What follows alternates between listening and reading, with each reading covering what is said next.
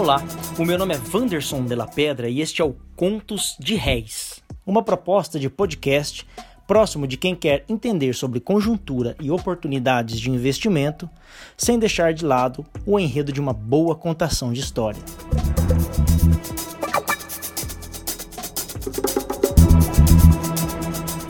Repique a semana começou com informações sobre novos casos de infectados pelo novo coronavírus em locais onde houve relaxamento das regras da quarentena. Isso preocupou as autoridades que se veem cada vez mais pressionadas entre duas crises, a sanitária e a econômica. Além disso, o IBGE divulgou nesta terça-feira o reflexo das paralisações dos estabelecimentos de prestação de serviços no Brasil. A pesquisa apontou um recuo de 6,9% no volume de serviços no mês de março, quando comparado a fevereiro. Esse resultado é o pior da série histórica desde 2011, e os setores mais afetados foram os de alojamento e alimentação, que juntos somaram uma queda de 31,2%. Com o acirramento das medidas de quarentena pelo país, não será lá novidade se na próxima divulgação esse número for ainda pior. Bom, além disso, nessa semana, tanto a OCDE quanto o Banco Central aqui no Brasil, por meio de sua última ata da reunião do Copom, declararam que a crise financeira que nos aguarda não possui precedentes e apontam para um colapso econômico. É isso mesmo, um colapso. No caso do Banco Central, a previsão é de que a recuperação será gradativa e somente a partir do terceiro trimestre desse ano.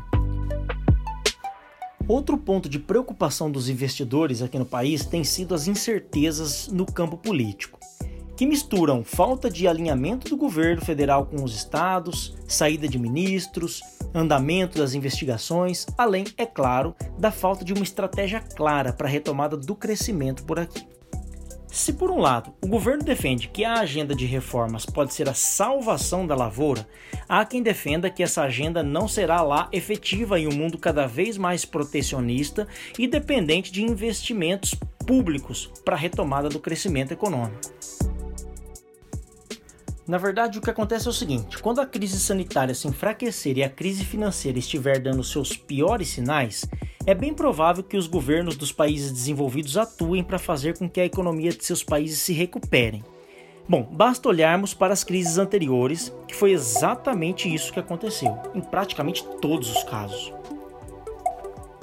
No Brasil, entretanto, o posicionamento do governo aponta para o caminho inverso apostando que o setor privado é quem deve ser protagonista dos investimentos e não o setor público. Bom, basta saber se essa estratégia será realmente a melhor escolha, contrariando consenso histórico mundial. Afinal de contas, onde é possível encontrar oportunidades nesse cenário? Se a volta da contaminação pela Covid realmente for confirmada, ou a sua superação não for lá assim tão fácil quanto imaginávamos, será momento de buscar se proteger de possíveis perdas salariais e até de emprego. Ao mesmo tempo que isso pode gerar uma ameaça para alguns, para os que estiverem mais preparados e com maior capacidade de inovação, com soluções para o mercado de trabalho, nesse período terá oportunidades para se colocar. Então, que tal pensar em atualizar aquela capacitação e aproveitar essa quarentena para investir no seu melhor ativo, ou seja, você mesmo? Outra oportunidade gerada com o colapso econômico já previsto é a reação às tendências futuras da economia.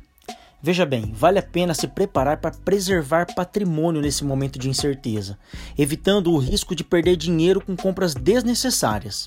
Quem fizer um bom esforço para poupar agora terá a oportunidade de ter melhores condições de poder de compra no futuro próximo. Veja, em momentos de crise e com baixa inflação, a tendência é de que as empresas promovam descontos e promoções atraentes para seduzir cada vez mais os clientes em um cenário com um baixo poder de compra. E neste sentido, quem mantiver esse poder de compra terá também maior poder de barganha, podendo comprar produtos a preços muito melhores. O conto da semana. Era uma vez um famoso fabricante de calçados chamado Euclides. O empresário queria expandir suas vendas de calçados para o interior da China. E com isso em mente, ele convidou Mauro, um dos seus melhores vendedores, para viajar até lá e fazer uma análise do potencial de venda dos seus produtos lá naquela região.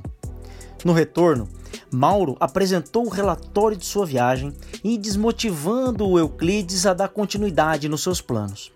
Frustrado, Mauro disse logo a seu chefe: Poxa, Euclides, veja senhor, as notícias não são tão animadoras assim.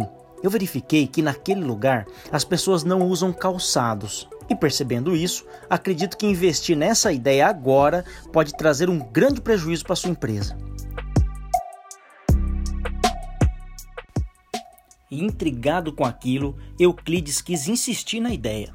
E dessa vez chamou Bonifácio, outro vendedor brilhante da sua empresa, e o convidou a fazer o mesmo trabalho.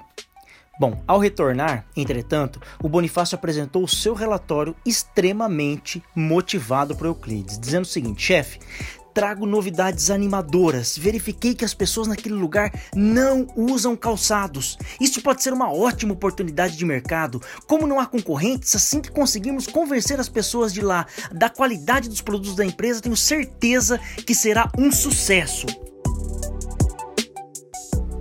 E na moral dessa história, não há dúvidas de que as oportunidades diante das crises podem estar muito mais dentro de nós do que no ambiente que nos circunda.